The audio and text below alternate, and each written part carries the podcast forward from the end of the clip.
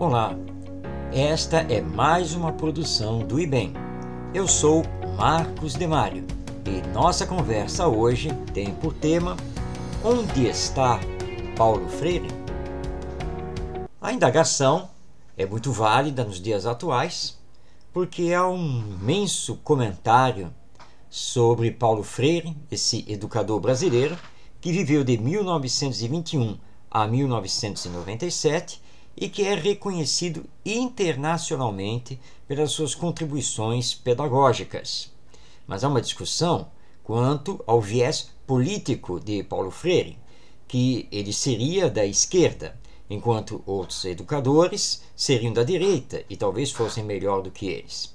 Bem, nós não estamos aqui para discutir posicionamentos políticos deste ou daquele, muito menos de Paulo Freire mas reconhecer que, em verdade, a frase, o discurso de que Paulo Freire precisa ser retirado das nossas escolas é equivocado.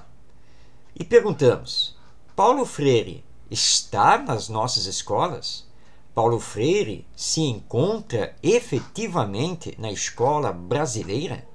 Bem, se pegarmos uma das suas obras principais, que é o livro Pedagogia do Oprimido, vamos ler o seguinte: Enquanto na concepção bancária o educador vai enchendo os educandos de falso saber, que são os conteúdos impostos, na prática problematizadora, vão os educandos desenvolvendo o seu poder de captação e de compreensão do mundo que lhes aparece em suas relações com ele, não mais como uma realidade estática, mas como uma realidade em transformação, em processo.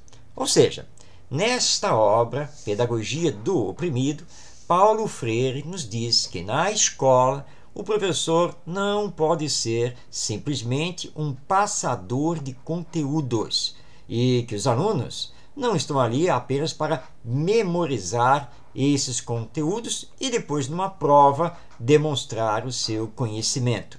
Na verdade, ele chamava né, de educação problematizadora, ou seja, a educação que faz o aluno participar, que faz o aluno pensar, que faz o aluno se inserir nesse processo de aquisição de conhecimento e utilização desse conhecimento na vida.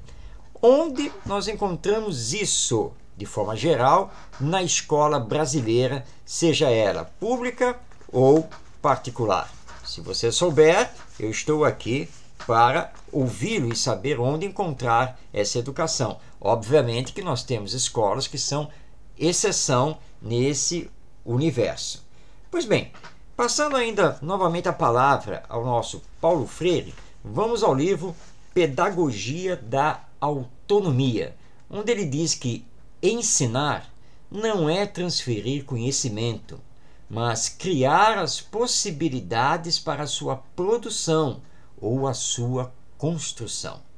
Então, novamente, vem Paulo Freire com seu olhar pedagógico profundo sobre a escola, o processo ensino-aprendizagem, nos dizer que, quando falamos em ensinar, nós não devemos entender a simples transferência de conhecimentos, mas sim que o professor, como verdadeiro educador, ele deve criar possibilidades para a produção desses conhecimentos ou construção desses conhecimentos. Obviamente que ao criar essas possibilidades, o professor está dando oportunidade para que os alunos façam as suas descobertas, que os alunos façam as suas pesquisas, que os alunos construam, desenvolvam esses conhecimentos. Então, o professor deixa de ser uma pessoa que passa conhecimento, mas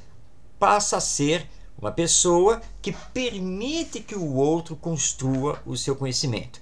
Paulo Freire aqui está nos colocando que o professor deve ser um mediador, um facilitador, um orientador desse processo da educação na escola. Pois bem, Vamos conhecer um pouquinho mais do pensamento de Paulo Freire, sempre através das suas obras, dos seus livros, já que ele nos entregou, na verdade, diversas obras e é nelas que nós vamos encontrar o verdadeiro Paulo Freire. Diz ele no livro Pedagogia da Solidariedade.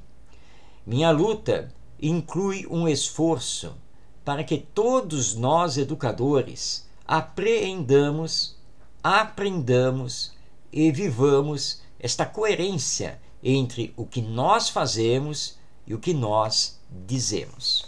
Essa coerência entre o que se diz e o que se faz, e que Paulo Freire pede aqui insistentemente que seja uma coerência do professor, é o que nós menos encontramos.